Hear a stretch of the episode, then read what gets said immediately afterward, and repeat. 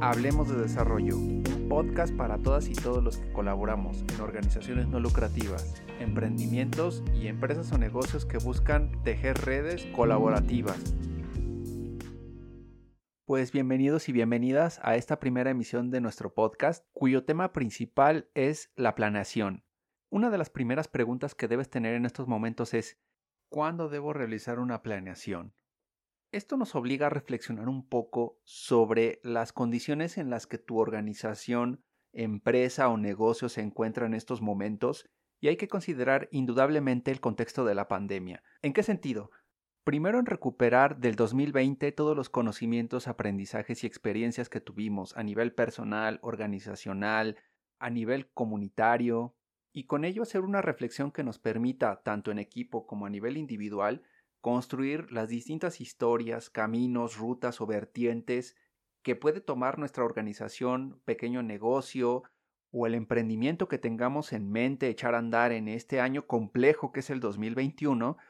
pero la planeación nos va a ayudar mucho a poder dar una estructura tanto en lo organizacional como en lo operativo del equipo de trabajo, de la gente que toma las decisiones dentro de toda esta estructura compleja y también a tener claridad hacia dónde nos dirigimos en el corto, mediano y largo plazo. Entonces, en esta primera emisión vamos a platicar un poquito sobre cómo construir una planeación que te ayude no solo a dar una estructura al interior, sino también a participar en el exterior y generar desarrollo en el territorio en el que te estableces. El primer paso que te recomiendo a ti como representante de una organización no lucrativa, de un pequeño negocio, de una PYME es indudablemente realizar un diagnóstico que permita conocer cuál es la situación que prevalece al interior y sobre todo también recuperar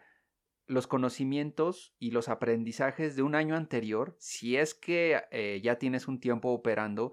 y en el caso de que seas una organización nueva o que apenas estás iniciando operaciones, es sentarse y reflexionar en el equipo de trabajo quiénes somos, que esa es una pregunta fundamental en todo esto de la planeación y hacia dónde nos queremos dirigir de manera colectiva, teniendo las respuestas a estas dos preguntas, lo que vas a obtener como resultado son los elementos básicos para poder construir la misión y visión de la organización. Es decir, quiénes somos, a qué nos dedicamos, de dónde venimos y hacia dónde nos dirigimos. Es decir, el punto de partida y el destino que queremos alcanzar en un tiempo determinado. Construir la misión y visión de la organización obviamente también conlleva a no dejar de lado los factores externos que tienen una relación y un vínculo con todas las organizaciones públicas y privadas y que modifican la dinámica de trabajo y las relaciones en los distintos niveles. Teniendo ya este primer filtro de misión-visión, lo que sigue y como segundo paso es la construcción de las estrategias, de los objetivos, de todo aquello que va a conformar la estructura operativa y lo que le va a dar vida a que la organización camine sin que se detenga. En este punto, y ustedes lo sabrán eh, por todo este tiempo que han tenido cursos y que han tenido eh, acceso a mucha información en esta época del conocimiento, es que cuando construyes una matriz o cuando haces un análisis de las amenazas, de las fortalezas, de las debilidades y de las oportunidades, te das cuenta que ese análisis se queda un poco corto porque refleja un momento muy particular de la organización. Y con el paso del tiempo nos damos cuenta que esa primer fotografía de la organización o institución no necesariamente se acomoda a la realidad que estamos viviendo y de los factores externos que pueden modificar todo el engranaje operativo, administrativo, estratégico. Y aquí es donde tienes que cambiar un poquito el chip en la manera en cómo realizar tu planeación. Es decir, no siempre la organización se va a mantener en una posición conservadora donde las cosas se van a mover muy poco o van a mantener el ritmo de manera constante de tal forma que tú alcances el objetivo superior, que en este caso es la visión o el destino que quieres alcanzar, dejando de lado todos los factores externos o incluso algunos internos que pueden modificar el logro de los objetivos y de las metas que te has planteado al momento de realizar esta planeación. El ejemplo más claro e inmediato que tenemos a la mano es la presente pandemia y cómo sus efectos cambiaron radicalmente la forma de trabajar, de hacer negocios, de relacionarnos, de invertir recursos adicionales que no estaban presupuestados y que eso eh, al final del día pues te modifica toda tu dinámica organizacional e incluso a nivel personal modifica todas las expectativas, todos los logros, todo lo que tú estabas ya pensando eh, aportar en la empresa, porque los objetivos y las necesidades al interior pues van a cambiar indudablemente por estos factores externos, lo que nos motiva a tener nuevas habilidades y conocimientos sobre cómo afrontar los riesgos dentro de la organización, pero también a cómo sobrellevar aquellas externalidades en las cuales no tenemos el control ni tenemos alguna influencia directa, por así decirlo,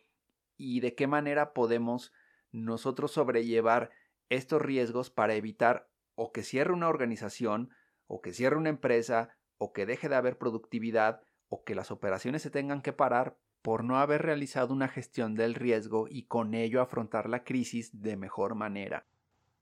El tercer consejo que yo te doy y tiene que ver con la implementación de la planeación es el uso de la evidencia, de los indicadores, de la información que sale día a día en la organización, porque eso va a permitir que tomes decisiones mucho más acertadas, mucho más ágiles y que también permitan informar y comunicar a los distintos participantes de la organización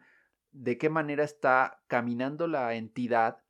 por un lado, y por el otro cómo esa información la utilizas para poder acercarte al entorno más favorable o mantenerte en el entorno más conservador, evitando tener que tomar decisiones mucho más fuertes por acercarte al entorno más negativo. Aquí lo que yo te aconsejo es que toda la información, todos los datos y todo lo que vayas generando día a día lo utilices para poder tomar decisiones sin que tengas que recurrir a la improvisación y por ende al cierre de tu organización, empresa o negocio por no definir claramente las líneas de trabajo. El cuarto consejo que te doy para construir tu planeación estratégica tiene que ver con elaborar los indicadores. Siempre que tocamos este tema en las capacitaciones o en las distintas consultorías que, que yo le doy a la gente, hay como un temor por construir los indicadores o tratar de delegarlo a un externo cuando la información y la manera de poder medir siempre ha estado presente en tu organización o empresa. Cuando tú vas a realizar este ejercicio de construir de qué manera vas a medir al interior de la organización, es bien importante que de antemano sea un ejercicio colectivo, en equipo, en donde todos puedan externar su opinión porque con base a eso tú vas a poder realizar un indicador que sea apto para poderse medir por todos los participantes que están dentro de, la empresa o del pequeño negocio o de la organización y que todos entiendan el mismo lenguaje. Si tú le delegas a un externo o a un consultor este trabajo, pues sí, te vas a ahorrar, te vas a ahorrar todo el tiempo que le vas a dedicar, pero obviamente el conocimiento no va a estar construido desde la dinámica y filosofía institucional. Por eso y en este punto es importante que el equipo de trabajo y tú como tomador de decisiones se involucren en la construcción de indicadores porque eso va a permitir que todos puedan responder de manera inmediata a una meta que ustedes se planteen y que indudablemente también va a responder a los objetivos que hay a nivel departamento, área, dirección. Eso también cuando tú construyes el informe de actividades o cuando le das cuentas o rindes cuentas a terceros, ayuda mucho a entender primero cómo construiste el indicador y segundo, de qué manera lo hiciste del conocimiento del equipo de trabajo cómo ellos lo asumen, lo adoptan, lo trabajan, responden a las preguntas que se les puedan formular relacionado con ese tema en particular y sobre todo tener transparencia en la empresa, pequeño negocio o la organización no lucrativa que tú representes. Entonces, si vas a contratar a un consultor o a una persona externa que te ayude a elaborar los indicadores, lo que yo te aconsejo es que únicamente cumpla la función de asesor, de guía, pero no de aquella persona que va a elaborar los indicadores dentro de tu organización o empresa. ¿Por qué? Porque a los retos que se va a enfrentar esta persona al momento de hacer este ejercicio son dos principalmente. El primero de ellos es que no conoce la dinámica de trabajo de tu empresa u organización y el equipo de trabajo la conoce a la perfección. Eso por un lado. Y por el otro, es muy probable que lo que él construya no refleje la realidad de lo que se vive dentro de la organización o empresa o pequeño negocio que llevas a cargo, sean indicadores que no te vayan a servir más adelante para lograr el propósito de generar evidencia, generar datos, generar conocimiento y con esto poder planear de una manera más prospectiva. Es decir, que genere conocimientos, habilidades y sobre todo aprendizajes sobre lo que ya ha sucedido, lo que se puede vislumbrar hacia adelante y la manera en cómo se puede atender eso en un futuro próximo, es decir, prepararse para los distintos escenarios, ya sea por parte de los tomadores de decisiones o el equipo de trabajo, que en este caso podrían ser los operativos y la gente que administra los recursos, y la mesa directiva. Todos deben de tener un común acuerdo de planear de la misma manera hacia adelante, prospectivamente, y también hacia atrás, en retrospectiva. En estas situaciones es cuando los indicadores toman una relevancia muy importante porque nos ayudan a entender qué fue lo que hicimos en el pasado y hacia dónde nos dirigimos en un futuro próximo. Y ese futuro próximo que tú ya construiste en tu visión, que tiene un periodo tal vez de un mediano largo plazo, también te ayuda a construir escenarios paralelos o alternos donde no siempre vas a lograr ese objetivo que tú te estás planteando de una manera muy conservadora, sino que es muy probable que se puedan dar escenarios como el de la actual pandemia con muchas situaciones adversas o que tengas un escenario muy favorable donde todos los factores sean positivos y te ayuda a trascender dentro de la organización. Entonces, los indicadores aquí y la construcción de índices, que es el conjunto de indicadores dentro de tu organización y dentro de tu planeación, es vital e importante para poder entender la información asimilarla, analizarla y utilizarla a futuro. Entonces yo te recomiendo muchísimo que los indicadores se construyan al interior con miras a utilizarse a futuro, pero también para entender el pasado. El quinto consejo que te quiero dar es el siguiente. La planeación no puede ser un documento que utilices para las relaciones públicas. Cuando el equipo de trabajo y cuando tú como responsable o titular de un área o cuando tienes gente a tu cargo deciden hacer este ejercicio, lo que debes de tener en mente primero y antes que nada es que la planeación en su construcción, en su complejidad, en todo lo que involucra su armado por parte del equipo de trabajo y los responsables o tomadores de decisiones, todo ese instrumento toda esa caja de herramientas que es la planeación como tal, permite que el mismo documento rinda cuentas, por un lado, exprese lo que se está haciendo al interior de la organización por el otro, y que no haya la necesidad de tener que presentarlo como una herramienta de relaciones públicas forzado. Ha sucedido mucho en, en algunas ocasiones y con algunos colegas y con algunas organizaciones en donde he tenido la fortuna de colaborar, la planeación a veces es como la carta de presentación, donde lo que pretenden es dar a entender que, lo que funciona al interior es de maravilla y que todo lo que se está haciendo pues se sigue acorde a un plan, ¿no? Pero al paso del tiempo y conforme vas entendiendo y conociendo a estas empresas o a estas organizaciones, te das cuenta que el simple instrumento al ser presentado, revisado y analizado y luego comparado con la realidad, ya no hay una congruencia y ya no hay como eh, manera de empatar lo que dice tanto la planeación en sus objetivos, en sus estrategias, en sus metas, todo lo que se planteó ahí. No hay manera de empatar esa realidad alterna, por así llamarla, contra lo que sucede cotidianamente en cada una de las áreas o en cada departamento o de manera individual en cada uno de los participantes o cada una de las participantes. Es muy curioso cuando sucede este, esta situación. Cuando te das cuenta que la planeación es una herramienta de relaciones públicas, pero no es una herramienta de trabajo, no es algo que se establezca como un deber ser, una regla de oro dentro de la organización o dentro de la empresa, que sea el fin último y que lo que se establezca permita concretar los medios por los cuales tú vas a realizar X o Y actividades para lograr cumplir el objetivo y alcanzar la meta, si eso no sucede y si la planeación es únicamente un instrumento de relaciones públicas,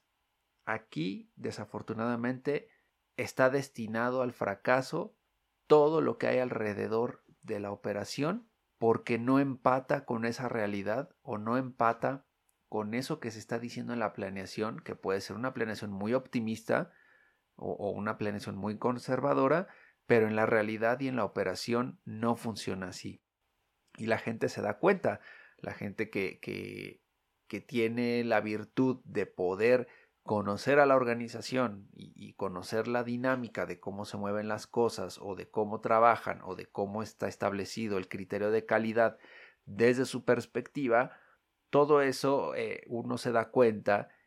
y desafortunadamente cuando tú quieres hacer el match entre lo escrito contra lo que se hace, tienes ahí una opinión bastante confusa, ¿no? O una opinión que te puede dejar un mal sabor de boca. Entonces aquí lo importante es no forces el presentar tu planeación como un instrumento de relaciones públicas o como un instrumento para darle a entender al otro que estás trabajando de la mejor manera, sino que la misma herramienta te ayude a establecer los criterios en los cuales vas a trabajar y esos criterios y esa forma de trabajar te permitan a ti generar esa voz o, generar esa manera de comunicar al exterior sin tener que forzar las cosas a través del instrumento. Un sexto consejo que también te quiero dar sobre la planeación es que debes de fomentar o, se debe de proponer los liderazgos compartidos dentro de la organización. Y esto es bien importante porque si bien ahora con la actual pandemia nos encontramos en una situación donde todavía estamos aprendiendo, estamos explorando, estamos desarrollando nuevas formas de poder trabajar, aquí creo que es un muy buen momento para poder explorar el tema de los liderazgos compartidos, ¿no? Dejar atrás esa imagen del jefe que tiene la autoridad, que tiene la última palabra, que se piensa que tiene el conocimiento absoluto y que pues la, la realidad y la experiencia nos ha dicho que eso no funciona de, esa manera, ¿no? Esto lo podemos ver en aquellas organizaciones que centralizan y que no dan pie a ser flexibles en la toma de decisiones y el equipo de trabajo puede sentir una frustración muy grande porque los liderazgos al no ser compartidos y estar centralizados en una sola persona promueven o generan sentimientos al interior del equipo de trabajo de mucha frustración, de poca participación, de mucha desmotivación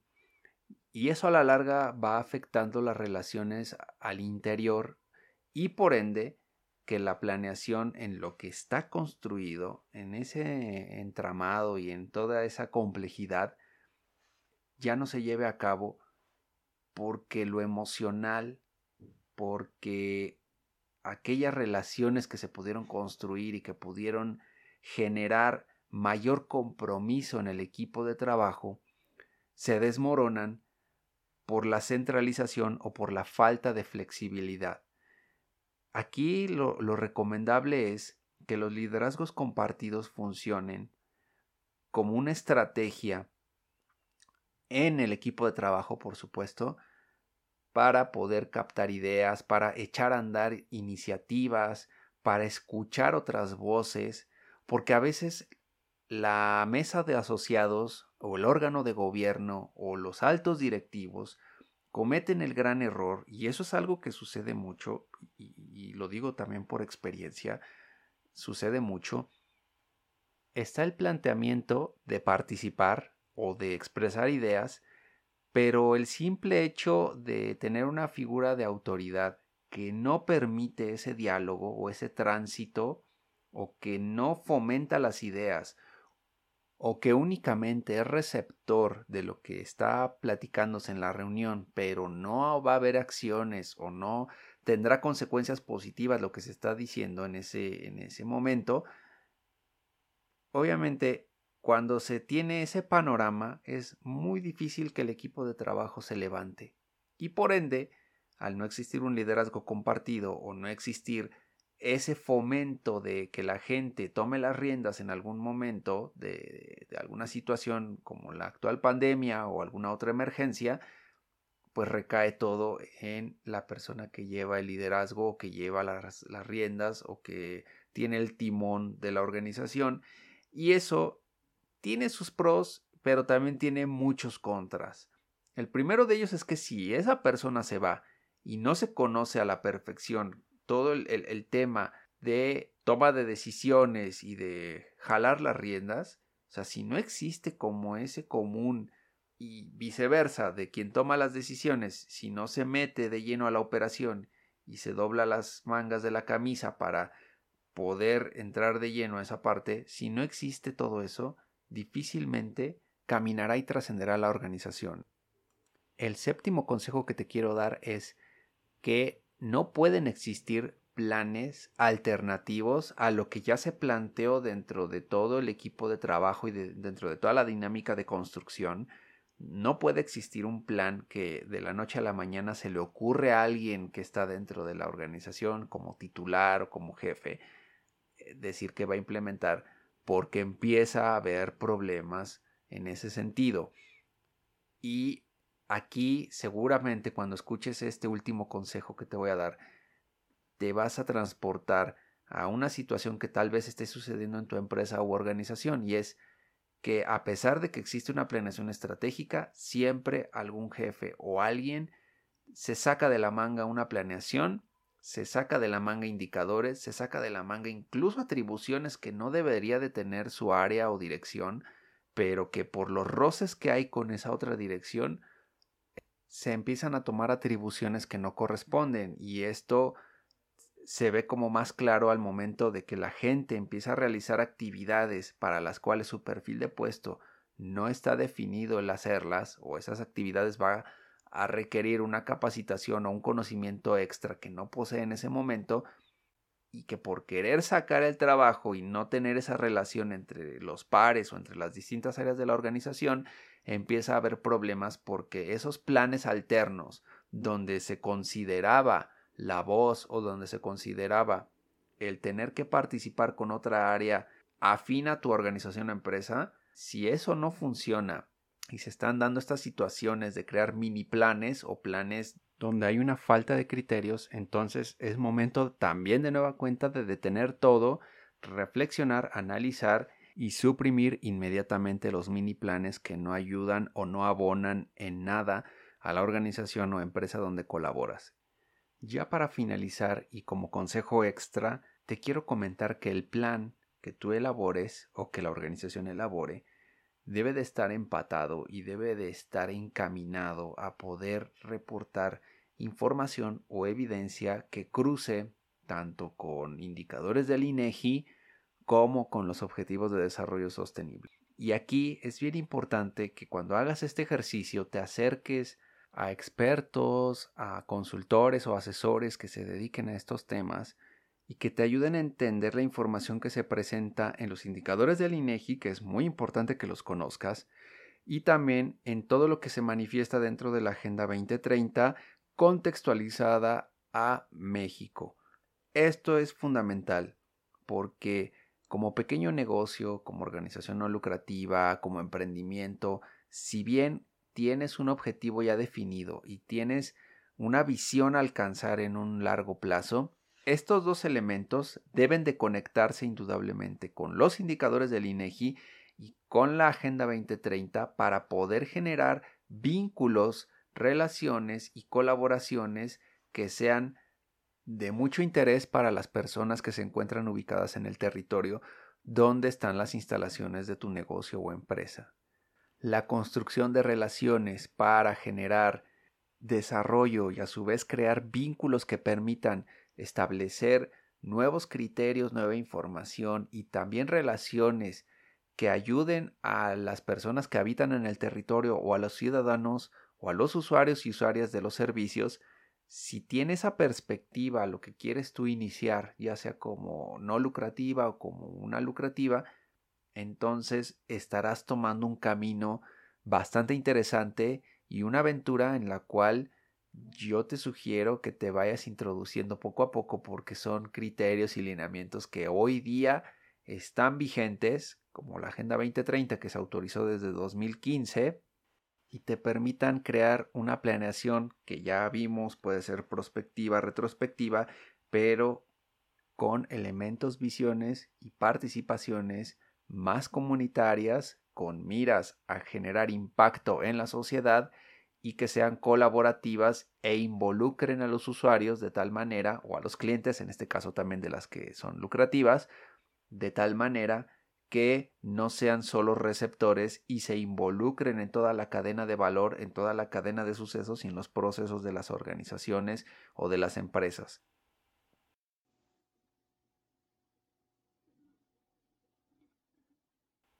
Bueno, y hasta aquí llegamos con este primer podcast de Hablemos de Desarrollo. Esperamos que te haya sido de mucha utilidad la información que te hemos compartido y el próximo mes estaremos tratando otro tema que también esperamos sea de mucha utilidad. Recuerda seguirnos en nuestras redes sociales. Nos puedes encontrar en Facebook, Instagram, Twitter, YouTube como AITRAMX. Somos una agencia de consultoría que estamos ubicados en la Ciudad de México y nos encantaría que nos pudieras seguir en nuestras redes sociales para más contenidos diferentes y que te sean de mucha utilidad. También te queremos invitar a nuestro curso de planeación estratégica que se llevará a cabo del 25 al 28 de enero de 2021. Y si nos envías un correo electrónico a hola.aitra.com.mx o un mensaje de WhatsApp al 55 38 62 56 76 y mencionas que escuchaste el podcast, te podemos hacer un descuento adicional de lo que se muestre en lista en nuestras redes sociales. Así es que no dejes pasar esta oportunidad. Yo soy Ricardo Gallardo, esperando escucharte el próximo mes en este podcast. Hasta luego. Hablemos de Desarrollo, un podcast de AITRA que se transmite los primeros días de cada mes.